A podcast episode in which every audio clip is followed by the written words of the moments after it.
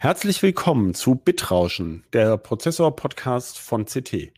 In unserer 20. Ausgabe sprechen wir darüber, weshalb ausgerechnet die Automobilhersteller so stark unter dem Chipmangel leiden. Gleich mehr. CT Bitrauschen. Der Prozessor-Podcast vom Computermagazin CT. Hallo, mein Name ist Christoph Windeck. In dieser Ausgabe des Podcasts Bitrauschen spreche ich mit meinem Hardware-Kollegen, Hardware-Team-Kollegen Christian Hirsch. Hallo.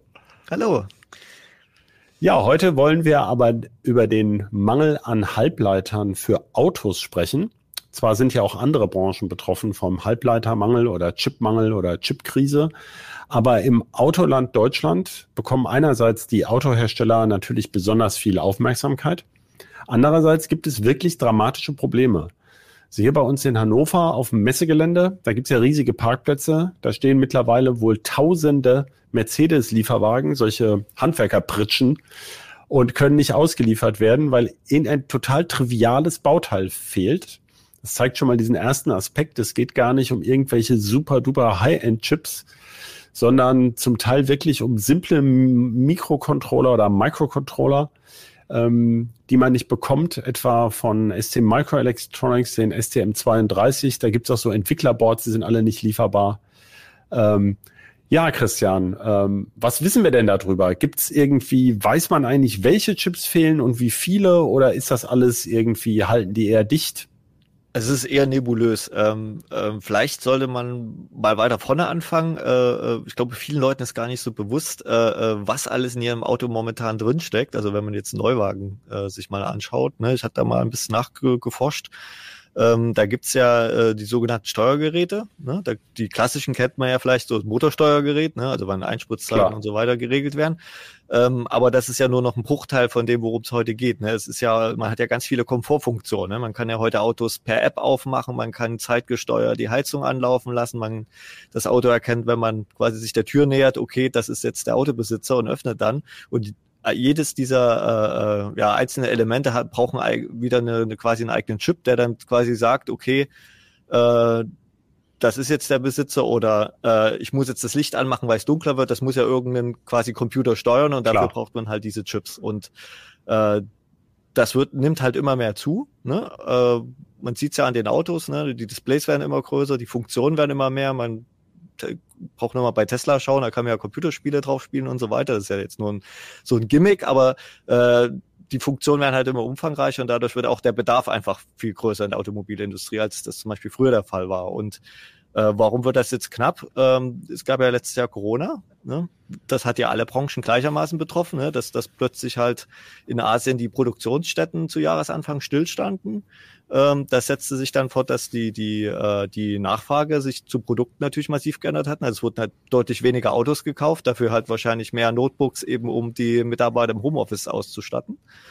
Ähm, und äh, dann zog ja die Wirtschaft wieder an nach dieser sage ich mal, äh, Flaute. Ähm, und äh, die Automobilindustrie, zumindest nach dem, was man so hört, hat halt den großen Fehler gemacht, ähm, dass sie halt ihre Bestellungen halt massiv reduziert haben, weil sie gesehen haben, wir, sind, unsere Autos ne, nimmt gerade niemand ab, äh, reduzieren wir die Bestellzahlen. Und ich glaube, äh, es sind äh, sogar weniger die Automobilhersteller als eher die Zulieferer der Automobilhersteller, die da einen großen Fehler gemacht haben. Ne? Äh, und die, die äh, Chipfertiger haben natürlich dann den wird dir die Bude momentan eingerannt, ne? Von, von, weil der PC-Markt äh, hat halt geboomt in den letzten zwölf Es sind ja alle Chips knapp, das ja. kann man ja ganz genau. generell sagen. Oder nein, nicht alle Chips stimmt ja gar nicht, aber es sind in vielen Bereichen fehlen Chips. Das heißt, ähm, man kann gar nicht auf, also man könnte, was ja nahe liegt, man könnte ja sagen, da gehe ich halt zu einem anderen Hersteller. Aber es ist halt so, es gibt einfach gar keinen anderen Hersteller, der Kapazitäten hätte. Und ähm, wenn ich mich recht erinnere, wir, wir reden ja unheimlich gerne über den über die über die Sushi-Folie. Mhm. ein, ein spezieller im, Grunde eine spezielle Folie von einer Firma, die tatsächlich auch Verpackungsfolien für Lebensmittel in Japan und wirklich auch konkret für Sushi herstellt, Ajinomoto. Und ähm, die, äh, da haben wir letztes Jahr schon drüber irgendwie auch mal gewitzelt. Und das war ja schon vor Corona, wo es hieß, ja, bestimmte Zulieferteile für die Halbleiterindustrie könnten knapp werden. Da ist die Nachfrage schon sehr, sehr hoch, weil ein auch damals schon vor Corona sich ja abgezeichnet hat, dass in bestimmten Bereichen die Nachfrage hochgeht. Damals hat man eher so mit Serverprozessoren und KI-Chips gerechnet. Aber natürlich, es gibt, ähm, ja, Autohersteller würden, glaube ich, Gleichteile sagen. Ne? Also es gibt sozusagen bestimmte Teile, wie zum Beispiel der Silizium-Wafer natürlich, der steckt quasi in jedem Chip, auch wenn die extrem unterschiedlich sind und auch nicht jeder Hersteller jeden Chip herstellen kann.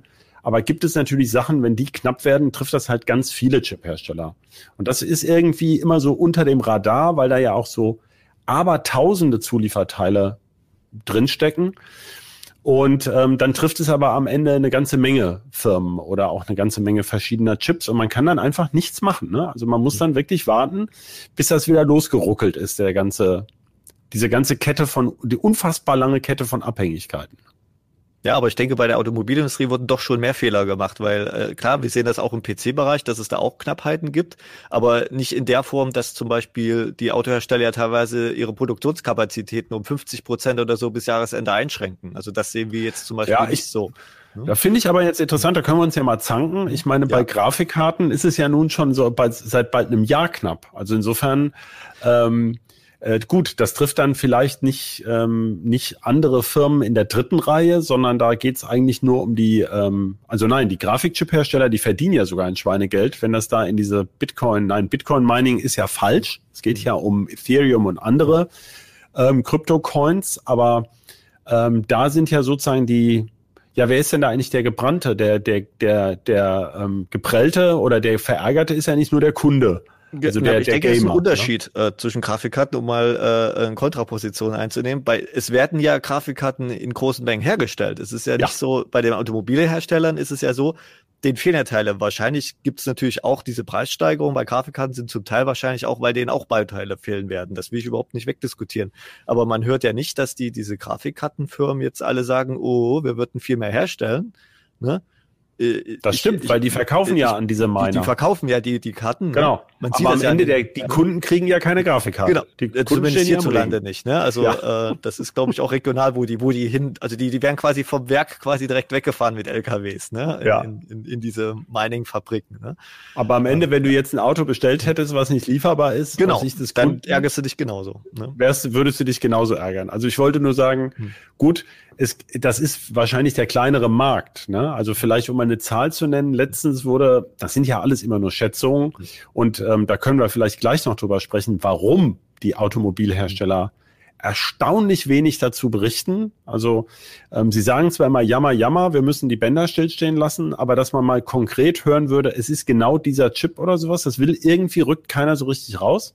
Ähm, ich glaube, da gibt es Gründe für, die man auch erklären kann, aber vielleicht später. Nur ähm, was ich sagen wollte, ist, äh, der, der Fall liegt ein bisschen anders. Es sind aber auch andere Industrien betroffen und zwar ja. ziemlich genauso hart, wie ich finde, ja. weil ähm, da, das ist einfach leer. Die Chips sind mhm. weg oder werden weggekauft und die Nachfrage hat sich halt krass verändert zu dem, was geplant wurde.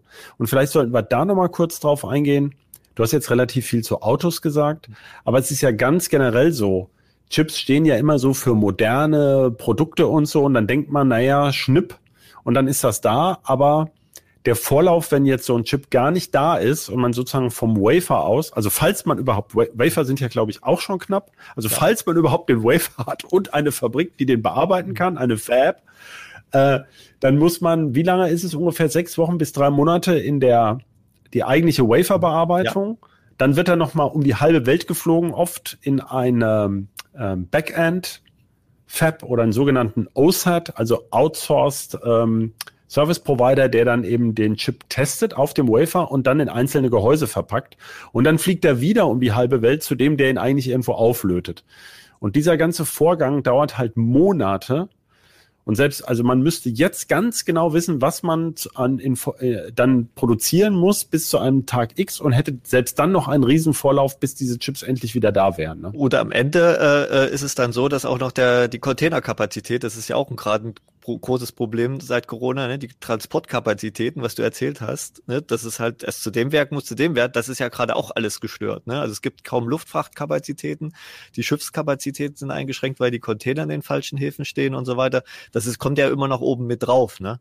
Das muss man auch noch mit. Stimmt, es sind ja noch ne? zusätzliche Effekte. Ja. Ähm, das, äh, aber was du auch sagtest, ne, wir kennen es ja von Prozessorherstellern, zum Beispiel Intel hat ja, glaube ich, mal in Costa Rica das Packaging machen lassen, AMD in Malaysia. Ne, das zeigt ja auch, dass, dass äh, ein Prozessor, bevor er dann im eigenen heimischen PC steckt, auch eine, eine, eine Weltreise unternommen hat.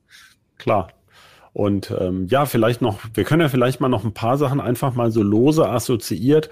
Was gibt's denn noch für Hemmnisse? Es gab dann in der Chipindustrie also abgesehen von diesen großen Verschiebungen der Nachfrage, ähm, also vor allem im vergangenen Jahr, also wo plötzlich der PC- und Notebook-Markt geboomt hat, ähm, dann gab es ja noch jetzt Anfang des Jahres in Texas diesen ähm, Wintereinbruch mit Stromausfällen der Fabs von ähm, Samsung, aber auch Infineon, beziehungsweise Infineon, das ist ähm, eigentlich eine Fab der Firma Cypress, die Infineon vor einiger Zeit gekauft hat, die Firma, aber die eben gerade Autochips eben auch hergestellt haben. Die waren da, ich glaube, die haben vier Wochen verloren oder so, bis sie wieder produzieren konnten oder zumindest mehrere Wochen. Ähm, was natürlich eine Katastrophe ist, weil diese, diese Chips, die werden ja nicht einfach einmal, ähm, deswegen dauert das ja so lange, die durchlaufen ja, hunderte kann man sagen, von einzelnen Bearbeitungsschritten. Und wenn man dann irgendwo so einen Wafer rumstehen hat, der, ähm, äh, ob, ob man dann die überhaupt weiterverwenden kann, wenn der da eine Woche sozusagen irgendwo rumgestanden hat, ähm, kann ich jetzt gar nicht beurteilen. Also da erfährt man ja auch wenig zu, aber wahrscheinlich gibt es eben auch Totalausfälle dabei, wo quasi so eine, eine, die Produktion von einer Woche wirklich verloren war, bis das wieder loslief. Ähm, was hatten wir noch? Ja, Zulieferprobleme von irgendwelchen, ähm, also zum Beispiel Wafern oder spezielle Folien, Gehäusematerialien, Transportkapazitäten. Fällt dir noch was ein, was irgendwie gefehlt haben könnte in dem Vorfeld? Also jetzt in der Form nicht. Ähm, es ist natürlich auch, äh, um wieder zum Thema Auto zurückzukommen, äh, die Sache ist ja auch die, dass die, die klassischen Automobilhersteller ja, äh, was Thema Elektronik betrifft, sich ja extrem auf Zulieferer verlassen. Ne? Bosch zum Beispiel ist ja so ein ganz klassischer. Conti, wir müssen als Hannoveraner natürlich Conti nennen. Ne? Ja, oder genau. Continental. Äh, ne? Ja. Und äh, die verwenden natürlich auch wieder äh, die Chips, fertigen die ja nicht selber zum Großteil, sondern kaufen die ja dann auch wieder zu. Ne? Ja, wobei Bosch wohl manche selber ja, fertigt und andere zukauft. Ne? Ja, mhm. aber äh, ein Großteil, ich, äh, Großteil der, sag ich mal, äh, normalen Chips jetzt oder Elektrobauteile, um es mal noch allgemeiner zu halten, die fertigt natürlich Bosch nicht selber, also Kondensatoren oder solche Sachen, ne? oder mhm. Transistoren, die kommen natürlich äh, irgendwo im, im Set-Bereich aus China, im Normalfall. Ne? Und äh, bei den Mikrocontrollern habe ich was Interessantes gefunden, dass die eben ne, die, die klassischen Automobilhersteller eben sich auf solche Zulieferer verlassen haben, während zum Beispiel Tesla hat ja einen ganz anderen Ansatz. Die haben ja, äh, verwenden ja zum Beispiel eigene Software für, für ihre Produkte. Ne? Also die ja. ganze äh, Batteriesteuerung, äh, Akkusteuerung, Elektromotorsteuerung äh, haben die ja selbst entwickelt. Ähm, da hatten sie ja vor ein paar Jahren sogar mal die Patente offengelegt für alle. Ne?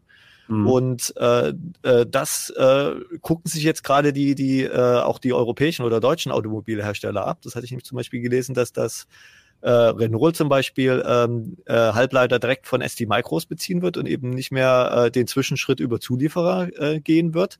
Ähm, und ich glaube, es war Mercedes oder VW, da bin ich jetzt nicht ganz sicher, die jetzt äh, auch selber Software entwickeln wollen ne? und sich äh, Softwareabteilungen Tun beide. Ne? Also das ja. ist mein Kenntnisstand, mhm. ähm, VW. Es gibt ja vielleicht, ja, also mein Kenntnisstand war, dass sie auf jeden Fall direkter mit den eigentlichen Halbleiterherstellern sprechen. Wahrscheinlich werden ja weiterhin Zulieferer eingebunden sein. Aber das fragen wir uns, haben wir uns ja zum Beispiel auch schon oft gefragt, wie macht das Apple eigentlich konkret? Apple selber, also Apple-Mitarbeiter bauen ja keine iPhones, sondern Apple, das weiß ja auch Leder, lässt ja von Foxconn, also Honhai in, tai in Taiwan, ist ja der, einer der wichtigsten Apple-Zulieferer. Aber die Chips kommen ja von TSMC, also dem größten Auftragsfertiger der Welt. Also nicht die Chips, sondern die von Apple selbst entwickelten Chips. Das heißt ja, es muss ja irgendwelche Verträge geben, unter denen Foxconn von TSMC den Chip von Apple kriegt, den sie selber dann, den sie dann einbauen für Apple und dann an die Apple Stores liefern. Also es sind ja auf jeden Fall irgendwelche Dienstleister eingebunden. Die sind ja nicht weg. Mhm. Ähm, aber man versucht direkt da mit dem, mit dem eigentlichen Hardwarehersteller zu sprechen oder vielleicht auch den Bedarf zu planen oder vielleicht sogar eigene Ideen einzubringen. Ja, man, man umgeht ja damit den Markt. Also Apple jetzt zum Beispiel, wenn die direkt bei TSMC Produktionskapazitäten äh, äh, äh, sich quasi blocken ne, für zukünftige ja. Sachen, ähm, dann, dann müssen sie sich nicht dann wie ein Automobilhersteller, der jetzt quasi das Problem hat, dass Chip A fehlt, muss er halt nach schauen, dass er die Kapazitäten irgendwo herkriegt und die muss er ja auf dem freien Markt einkaufen, ne? Als, ja gut, aber Kunde. und da ist er ja einer unter vielen, ne? Und ja, ja, ja. Aber der Nachteil ist natürlich, dass man äh, damit natürlich das Risiko auch übernimmt. Also Richtig. wenn ich sage, ich will dann so und so viele Chips haben, also da gibt's ja natürlich sicherlich Verträge, die eine gewisse Spannweite haben. Also ich sage, ich nehme mindestens 1000 oder wahrscheinlich geht's ja hier um Abermillionen. Also ich nehme mindestens 5 Millionen und höchstens 30 Millionen. Ja, so Optionsmodelle gibt's ja auch bei, bei, bei ja. Flugzeugabnahmen, ne? dass man irgendwie genau. einen Vertrag unterschreibt für, für 50 Flugzeuge und noch eine Option auf 25 weitere oder sowas. Ne? Das genau. Aber ähm, und da kommt dann halt die Statistik ins Spiel. Also der eigentliche Hersteller kann dann eben sagt dann, das kostet dich aber so und so viel extra und das verrechne ich dann nachher, wenn du es wirklich nimmst. Aber es, man, man hat ja so durchklingen hören, dass die Automobilhersteller genau das gerade eben nicht wollten. Mhm. im letzten Jahr, dass sie halt gesagt haben, äh, ja, wir wollen genau dieses Risiko ja nicht, weil wir ja nicht wissen, wie die Nachfrage ist. Genau. Das heißt, ähm, sie müssten dann jetzt eben sich schon mehr dazu bekennen und zu sagen, wir nehmen die Mengen dann auch oder ähm, wir äh, oder wir zahlen eben irgendeine Vertragsstrafe oder sowas. Weil irgendwie muss der Hersteller ja planen können. Genau, ich finde, das finde ich auch, da muss ich auch mal die Automobilhersteller ein bisschen kritisieren, weil was passiert jetzt, äh, wo sie ihre Produktion runtergefahren haben, die schicken ihre Mitarbeiter in Kurzarbeit und wer bezahlt das Kurzarbeitergeld? Ne? Das sind dann wieder die Allgemeinheit über Steuergelder. Ne? Das finde ich dann auch so ein bisschen äh, die Firmen haben es verbaselt und wir dürfen es bezahlen. Ne? Und äh, warum es halt zum Beispiel Tesla halt weniger betroffen ist, ähm, die entwickeln halt ihre Software selber und da hatte ich auch jetzt gelesen, zumindest sagt das Elon Musk, ob das stimmt, weiß ich nicht. Der hatte halt gemeint, ja, wir haben halt einfach einen anderen Chip uns besorgt, der halt besser verfügbar war und haben die Software halt umgeschrieben. Ne? Das ist halt das, was ein Mercedes nicht kann, wenn der halt genau, wenn die halt genau das Bosch-Steuergerät so und so haben wollen. Ne? Die können da nicht einfach Klar. mal sagen, äh, wir, wir, wir stricken einfach unsere Software dafür um. Ne? Ja. Na gut, Tesla gilt ja sowieso als das Vorbild für moderne Autos. Das sollten wir vielleicht auch noch mal kurz aufdröseln. Es hat ja eine große Änderung gegeben in den letzten Jahren im Automobilsektor. Das hat VW sehr deutlich gesagt und der Zulieferer Conti. Die haben das veröffentlicht. Ähm, bei Mercedes ahnt man es, ähm, weil sie ja dieses ganz neuartige wie heißt das, MBUX, also dieses, dieses neuartige Infotainment-System auf jeden Fall. Ähm, da sind sie ja sehr stolz drauf und haben das wohl auch auf, ähm, so mal, wie sie das Design gemacht haben, wohl auch auf neuartige Art und Weise gemacht und ähm, sprechen eben davon, mehr Software selbst zu entwickeln. Äh, bei VW war ja gar die Rede von einer Art VW-Betriebssystem. Und ähm, dahinter steckt wohl, wenn ich es richtig verstanden habe, dass man früher sozusagen die gewachsenen Autohersteller, die ja schon 100 Jahre Autos bauen, haben halt vor allem das Auto gesehen, also Motor, Bremsen, Räder, Lenkrad. Und äh, die anderen Komponenten waren eben eher so untergeordnet, hatte man das Gefühl. Und davon gab es halt immer mehr und ganz viele verschiedene Steuergeräte mussten da zusammengeschaltet werden. Und Tesla hat es irgendwie ein bisschen andersrum gesehen und hat so gesagt, naja, äh, kann man ja auch sogar, ne, das erste Auto von Tesla war ja im Grunde ein Lotus mhm. ähm, und haben halt sozusagen ihre Softwareidee in dieses Auto implantiert und bauen ein bisschen sozusagen das Auto um die Software herum. Und ist, äh, ähm, wenn ich kurz einhage, ist ja aber auch notwendig. Zum Beispiel beim Elektroauto ist ja so, ne, ich gebe eine Route ein von A nach B und wenn die länger ist als die Reichweite, dann ist es natürlich schlau, wenn die Software selbst mir einen Supercharger oder so eine Ladestation auf dem Weg dahin vorschlägt und die Route entsprechend anpasst. Ne? Klar. Ähm, und das klappt Klar. eben nur, wenn halt eben das, das klassische ähm, Ne, äh, äh, ja, die klassische Motorelektronik, nenne ich es mal, mit der Entertainment-Funktion, Anführungsstrichen, dem Bildschirm halt, wenn das halt miteinander kommunizieren kann. Und das wächst halt immer mehr zusammen. Genau. Aber der springende Punkt ist wohl, dass diese Vielzahl an Electronic Control Units, also ECUs, mhm. ähm, die wurde immer weniger beherrschbar und deswegen schon mit dem Golf 8, der ja noch ein Verbrenner ist, mhm hat ähm, VW wohl angefangen, eben in, in Richtung Tesla sozusagen eine, eine es gibt natürlich immer noch viele Steuergeräte in einem Auto, Klar. nicht nur eins, aber es stärker zu zentralisieren.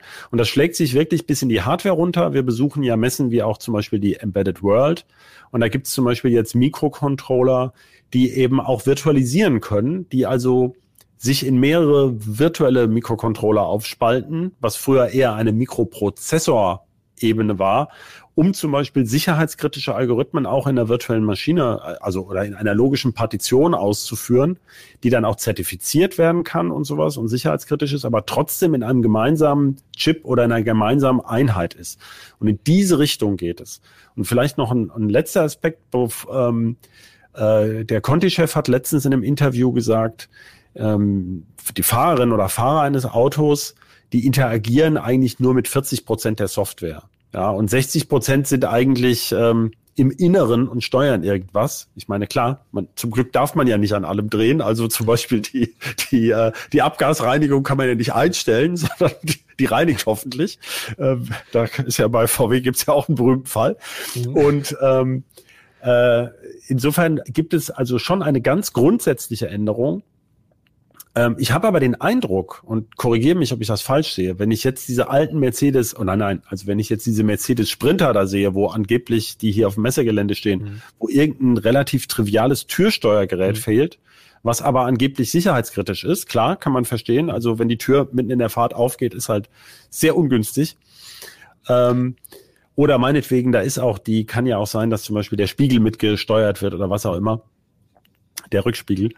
Ähm, da, da scheint es ja eben nicht um die neuesten Autos unbedingt zu gehen, wo jetzt die Produktion so schwierig ist. Vielleicht war das sozusagen Glück im Unglück, weil man sich da ähm, bei diesen moderneren Autos vielleicht schon mal auf diese Chips festgelegt hatte und gesagt hat, naja, die müssen wir ja auf jeden Fall mal bestellen. Ähm, sondern ich habe hier bei, der, bei dem Mangel eher das Gefühl, dass sogar ältere Baureihen eher getroffen sind. Oder sehe ich das falsch? Ja, ich meine, ich weiß jetzt nicht, welcher französische Hersteller das war. Der, da ging es ja sogar um die Taro-Elemente, ne? dass man diese äh, Displays, äh, da gibt's halt irgendein Bauteil, was da gefehlt hat und jetzt hätte man halt analoge äh, äh, Ach so, da äh, gab's die elektronische Option nicht, sondern die haben wieder genau. einen Rundtaro eingebaut. Die haben wieder so einen ganz normalen Grundtaro mit einem klassischen Zeiger einfach. Äh, ja. ne? heute, ich meine, Zeiger gibt's immer noch, aber bei mir, bei meinem Auto ist auch das ist einfach ein Display, ne? was dann einfach diesen Zeiger da Also ich habe noch Zeiger in meinem ja. Ne?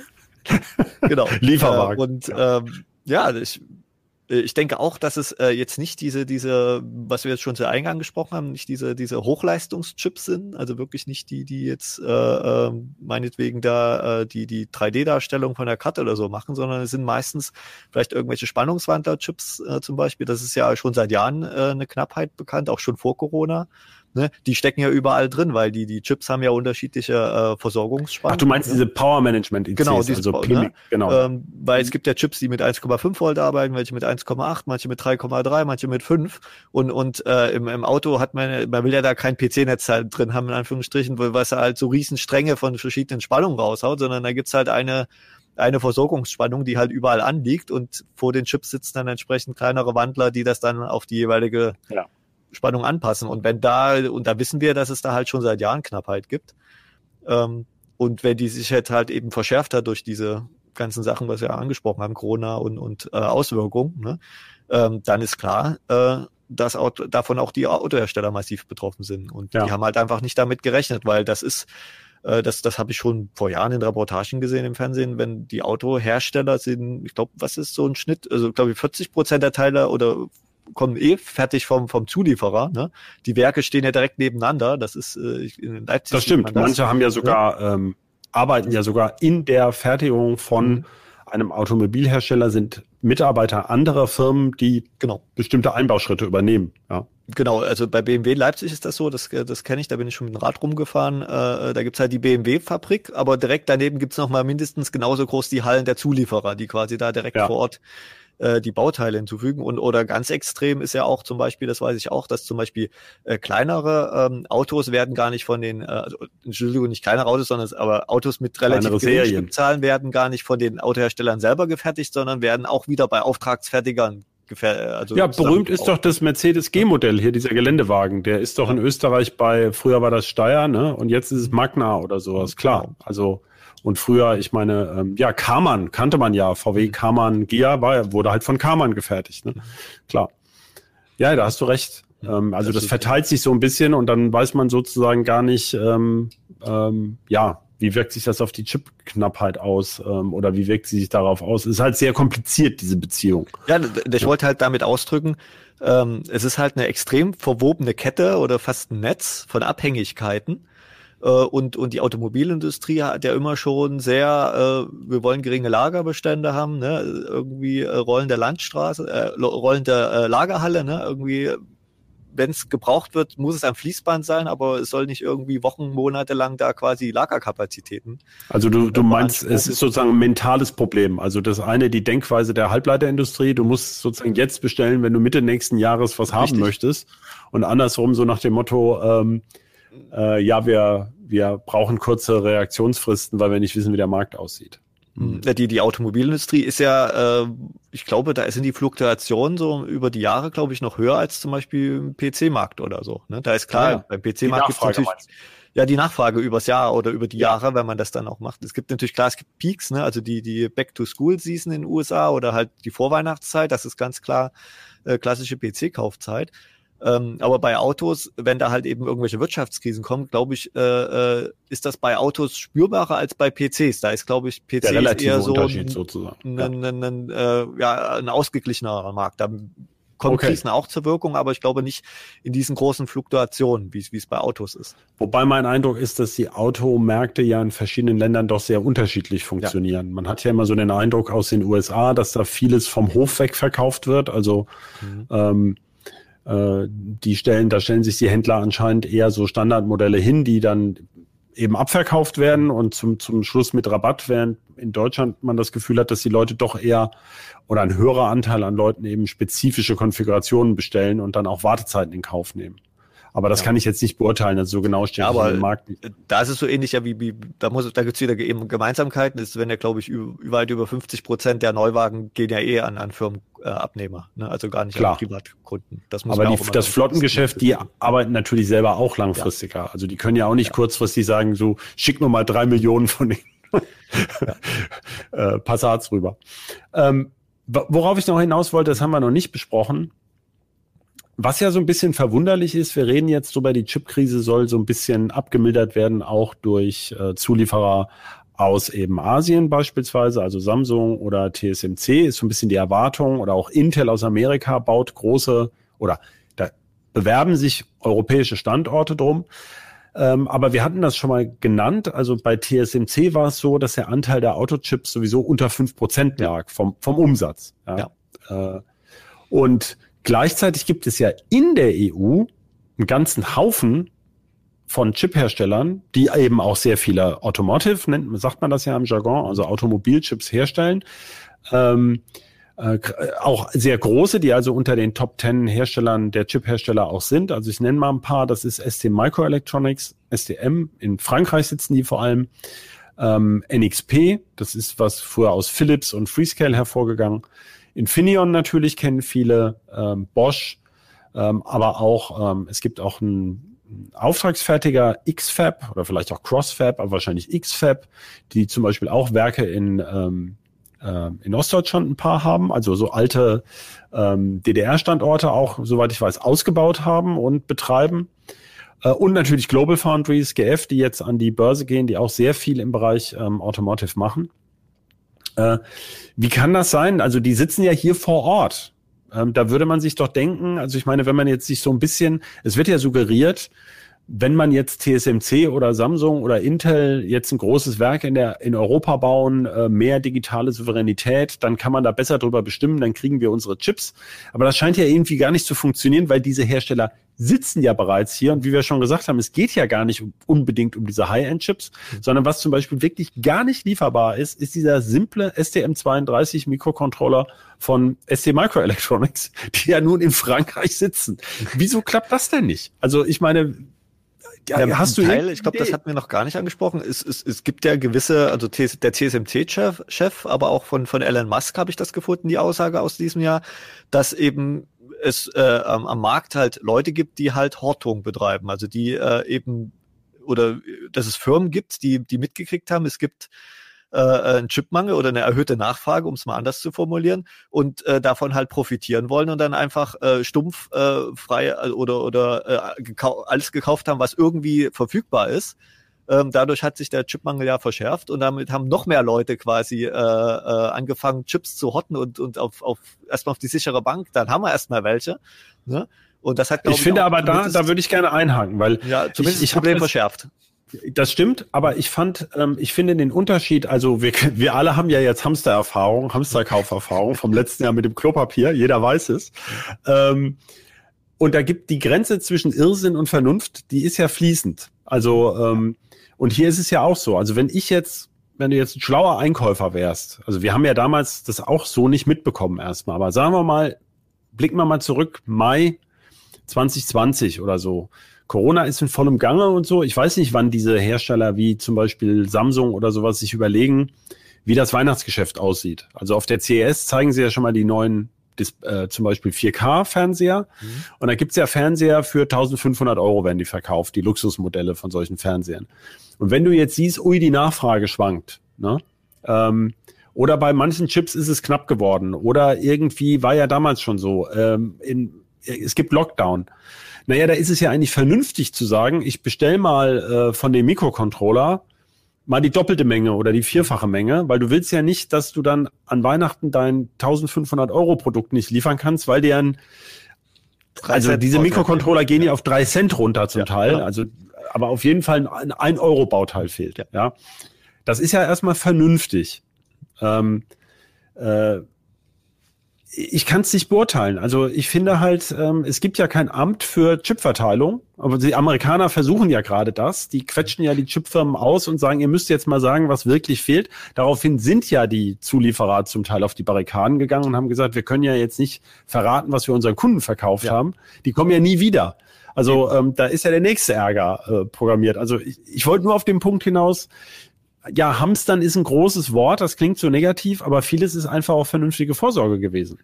Korrekt, also ich will, ich wollte das, ich habe ja nur diese Aussagen zitiert von den äh, Leuten, ne? Also das okay. ist nicht, äh, ob da jetzt, äh, ich kann das ja, wir können das ja nicht beurteilen, weil diese ganzen Verträge und diese ganzen Liefermengen und auch was die Firmen bezahlen pro Stück, ist ja, das ist ja alles geheim, weil man will sich da ja nicht. Ja, und es hängt auch alles voneinander ab, ne? Und es hängt voneinander ab, genau. Es ist ja, das ist ja ein Markt, das ist ja Kapitalismus, ne? Angebot und Nachfrage und äh, es, da reicht ja, ne, es, es reicht ja, man sieht ja bei den Grafikkarten. Äh, ich glaube, äh, die, die, die, oder wir wissen ja, dass die, äh, die, die Auftrags- oder die Chipfertiger, also die wirklichen Hersteller wie TSMC, haben ja Interesse dran, dass ihre Fabriken immer zu 100 Prozent ausgelastet sind im Idealfall, ne? Weil dann rechnet Das muss man das ja, vielleicht, genau, das genau. sollten wir vielleicht Und, auch nochmal sagen, dass, ja. also, damit sich die Chipherstellung überhaupt lohnt, muss das Werk so weit ausgelastet wie möglich sein, gerade bei den Chips, die auf älteren Fertigungstechniken laufen. Äh, und um solche geht es hier ja. Also es geht ja eben nicht um den A15 fürs neueste iPhone 13, sondern es geht um einen Chip, der ein paar Cent kostet. Und gerade da ist es so, da muss die Auslastung hoch sein. Und ähm, äh, das ist auch ein bisschen widersinnig aus Sicht des Kunden, dass er nun einfach das Fünffache für irgendeinen so Murksi-Chip zahlen soll. Ähm, also man, den hat er ja gerade genommen, weil er eine günstige weil es eine günstige Bestückungsoption war für sein elektronisches Produkt. Also da kann er das gar nicht akzeptieren im Grunde. Also es nutzt ihm sozusagen nichts, wenn er den, also den Chip für den fünffachen Preis in, äh, in, in acht Monaten bekommen soll, ähm, da dreht er wahrscheinlich durch, weil er dann sagt, ja, wie, wie soll ich dann den Preis rechtfertigen? Aber es ist ja? halt eben erklärbar, wenn halt äh, normal, im Normalfall ohne irgendwelche Corona und sonstigen Verwerfungen halt eben typischerweise die Kapazität zu 97 Prozent ausgelastet ist, ne, dann, dann ist ja auch der Preis normal, weil dann gibt's halt mindestens drei Prozent Überangebot. Wenn jetzt aber plötzlich die Nachfrage nur irgendwie um fünf Prozent steigt, was ja nicht viel ist, ne, ja. äh, dann ist, ist man aber bei diesen über 100 Prozent und schon ist es halt einfach fehlen halt zwei Prozent an, an, an, an Chips, ne, in Anführungsstrichen. Das ist jetzt alles sehr verallgemeinert. Und, und dann ist es ganz klar, dass es eben ein Hauen und Stechen um, um die vorhandene Menge gibt, die einfach frei verfügbar ist, weil ja ein Großteil, das hatten wir auch schon angesprochen, einfach schon über langfristige Lieferverträge einfach äh, quasi Ne, die werden hergestellt, ja, ja, der ist aber committed die gehen halt sozusagen, genau. durch. Ne? Ja, da, da, die werden nicht, die kommen nicht auf den freien Handel, äh, äh Spotmarkt heißt es, glaube ich, ne? Ähm, äh, das ist ja auch bei, bei, bei ganz vielen anderen Komponenten so. Äh, und dann gibt's halt einfach ein Hauen und Stechen. Und äh, das betrifft dann halt, umso kleiner du als Abnehmer bist, umso äh, am stärker bist du davon dann halt betroffen einfach. Ne? Weil du ja dann die, nicht die, die großen Volumenverträge hast. Ne? Das fand ich übrigens auch interessant. Ich habe noch mal gelesen, es gibt wohl einen großen Automobilzulieferer, der irgendwie Aptiv heißt oder Aptiv. ja. Ähm, die heißen ja immer, da gab es ja mal Delphi, ist mir noch ein Begriff Ja. und so. Lauter so Firmen hat man im Grunde noch nie gehört. Ähm, das sind so Konglomerate, da kauft einer den anderen dann irgendwann mal. Und äh, aber der hat mal über Stückzahlen geredet und da ging es irgendwie über sowas wie 200 Millionen Produkte am Tag. Also was sie raushauen. Also es, äh, diese Dimensionen kann man sich auch schlecht vorstellen. Ähm, na klar, es ist ja so, Autos gibt es weniger als PCs pro Jahr und erst recht Smartphones. Ne? Wo sind wir bei Autos im Moment? Bei 60 Millionen, glaube ich, weltweit in der Größenordnung. Bei PCs bei 400 Millionen oder 300 Millionen 300 und Millionen, ja. bei Smartphones bei anderthalb Milliarde. Milliarden oder sowas in, in Stückzahlen.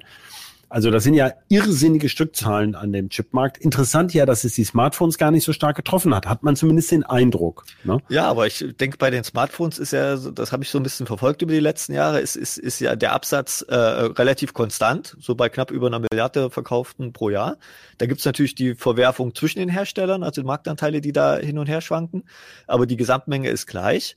Ähm, und ich denke, da werden viele Hersteller eben einfach sehr langfristige Verträge haben, weil die genau wissen, was sie da brauchen. Ne? Genau, was sie auch Also vertreiben wollen. Ja, klar, klar. Ne? klar. Aber zu der Anzahl, das ist natürlich, wenn man mal ein altes Smartphone hat, äh, was kaputt ist, kann man sie einfach mal aufmachen und mal einfach mal zählen, wie viel Chips da oder Bauteile da drauf sind und das mal eine Milliarde rechnen und dann weiß man, Ja, ja, was, das da, ist- was da, genau. da lang geht. Einfach um es mal plastisch, wenn man, das ist ja immer, wir reden ja in einem Podcast, ne?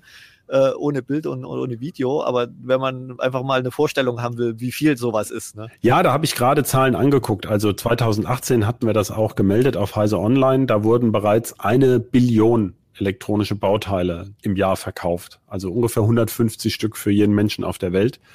Und ähm, das sind wirklich gewaltige Stückzahlen, um die es da geht. Äh, und wenn es da Verwerfungen gibt, ja. Ich wollte noch zu dem Punkt zurück mit diesen 200 Millimeter Fabs. Das ist vielleicht was, das hatten wir auch schon mal erwähnt, aber ähm, ich weiß nicht, ob das allen Zuhörern klar ist. Also die modernsten Prozessoren, wie eben so ein mit 5 Nanometer Strukturen gefertigter Apple A13, die entstehen auf 300 Millimeter Wafern, also Siliziumscheiben mit 30 Zentimetern Durchmesser, so groß wie eine, eine Langspielplatte. Ne, so. Pizza. Und die ältere, Te ja, bitte? Pizza. Ja, genau. Äh, Oder eben Waffel, Wafer, ne? Aber so große Waffeln sind ja selten. Ähm, und die ältere Technik, die es davor gab, das war eben 20 Zentimeter Durchmesser, 200 Millimeter Wafer. Eigentlich sind das natürlich, glaube ich, 8 Zoll und 12 Zoll. Aber egal, auf jeden Fall sind das die kleineren Scheiben. Und diese, ähm, wenn der Chip klein ist, also die, die Die-Fläche, die, die Chipfläche jedes einzelnen Schaltkreises sehr klein ist, dann lohnt es oft gar nicht unbedingt, den auf größeren Scheiben zu fertigen. Da passen schon auf die 20 Zentimeter Scheiben ein paar tausend von diesen Bauelementen. Also daher kommen ja auch diese Stückzahlen, sonst wäre das ja gar nicht möglich. Und ähm, diese älteren Bauelemente werden aber fast alle eben auf im Grunde ge weitgehend gebrauchten oder zumindest zu großen Teilen schon älteren Fertigungsanlagen, die eben mal brandneu waren und sehr teuer waren, ähm, die werden weiter genutzt für diese Fertigungsverfahren. und natürlich könnte man so eine Fab auch neu bauen, aber das würde sich gar nicht lohnen, die wäre viel zu teuer. Ähm, das ist ja die Nachnutzung bereits. Das heißt, es ist auch gar nicht in Aussicht, dass diese Chips, die heute mit gröberen Strukturen auf 200 Millimeter gefertigt werden, oder sogar gibt auch noch 150 Millimeter Wafer, ähm, dass da eben jetzt einer Milliarden in neue Kapazitäten investiert. Ja. Also das ist gar nicht abzusehen. Das, das würde sich überhaupt nicht lohnen aus Sicht der Hersteller. Wer weiß auch, wie lange diese Krise anhält. Ähm, vielleicht kommt eine Rezession, dann hat er, steht er mit einem Werk für alte Chips da, mit dem er nichts anfangen kann. Also Genau. dieses Risiko wäre viel zu hoch. Und, man, das äh, hat man ja, das hatte Intel ja das Problem, ne, dass sie die teure 10 Nanometer Fabs gebaut hatten und die dann irgendwie zwei, drei Jahre lang nicht auslasten konnten, weil sie halt ihre Probleme bei der Chipentwicklung hatten, ne, das, oder die Ja. Fertigung, äh, oder die Fertigung ans Laufen zu bringen, ne, also genau weiß man das ja auch nicht, Genau. wo der jetzt genau der Schuh war, ne, gedrückt hat er, ne, und das ist, äh, und, ne, du, man sieht's ja auch, wir kennen's ja die Zahl, ne, so, so was Intel da investiert und das sind halt eben so ungefähr 10 Milliarden pro Fab inzwischen, weil für die Spitzen, ne, das sind ja dann die Spitzenchips. für die ne? neuesten. Äh, ne, für die Fabs, neuesten, ja. ne? Aber äh, wenn ich das, wenn man das runterbricht, ne, auf, auf ältere äh, Fertigungstypen und, und, und, und äh, 200 Millimeter Wafer, die Größenordnung wird auch so ungefähr liegen. Ne? Das wird, wird Nee, nee, nee, da ist, da, da also Ja, Bosch hat ja nun extra das in Dresden gesagt, dass sie ungefähr eine Milliarde investiert haben. Ja, das meinte ich ja. Ne? Aber das Ja. ist ja eine Milliarde. Äh, das ja gut, die hat man nicht einfach so. Das meinte ich ja. Ne? Das sind, äh, und, und die Banken, die, die da natürlich Kredite für ge geben, ne? also das meiste ist ja dann auch finanziert. Äh, ähm, es gibt ja nur wenige Firmen, die halt wirklich so viel äh, Kohle auf der hohen Kante haben. Ähm, die schauen natürlich auch, die rechnen natürlich auch nach. Mit dem Bleistift kriegen, kriegen wir die, äh, den Kredit auch mal zurückgezahlt oder geht die Firma dann quasi nach zwei Jahren dann insolvenz, weil sie einfach die, Web, die Fab nicht auslasten können. Das ist ja. Aber damit sind wir jetzt im Grunde schon Ja. beim nächsten Thema, was wir irgendwann mal anders besprechen, ähm, wie das eigentlich mit diesen jetzt geplanten über 400 Milliarden Investitionen über die nächsten zehn Jahre von den großen Chip-Fertigern ist, weil ähm, mit wem man auch spricht in der Branche, hat man den Eindruck, allmählich kommt doch das Bauchgrummeln hoch. Ähm, der Halbleitermarkt ist eben ein zyklisches Geschäft, also zumindest war er das in den letzten 50 Jahren. Ja. Und jetzt tun alle so, als gäbe es kein, äh, als gäbe es keinen Abschwung und hauen Geld raus, dass es einem wirklich die Ohren schlackern. Das stimmt. Ähm, insofern, das, ähm, das ist dann vielleicht was für ein andermal. Äh, Oder hast du noch irgendwas zu dem Autothema? Sonst, genau.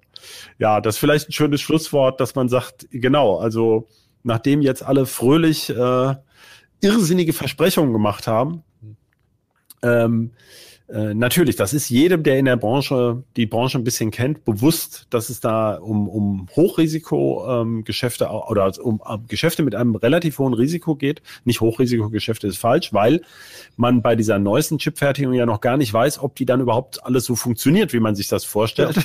Das ist eine Wette auf die Zukunft. Aber das trifft natürlich die alten Chips eigentlich nicht. Aber da weiß man natürlich nicht, ob die Nachfrage so bleibt. Gerade wenn die Autohersteller ja umstellen immer mehr, ob man da eben den Chip, der jetzt gerade sehr nachgefragt ist, in fünf Jahren noch brauchen wird. Gut, Christian. Ja. Ich würde sagen, wir belassen es mal dabei. Das war sehr spannend und es war schön, dass wir mal äh, unterschiedliche Ansichten zu bestimmten Ne, Sachen doch, hatten. ist doch Genau. Pluralität, ist doch immer gut. Genau. Ja, dann bedanke ich mich bei dir, Christian. Und ähm, bei vor allem bei unseren Zuhörerinnen und Zuhörern und auch bei Shahin, der heute unseren Podcast aufgezeichnet hat. Und möchte Sie gerne einladen, wenn Sie Feedback, äh, Rückmeldungen, Rückfragen haben, gerne per E-Mail an bit-rauschen.ct.de. Ja, und damit sage ich Tschüss. Tschüss.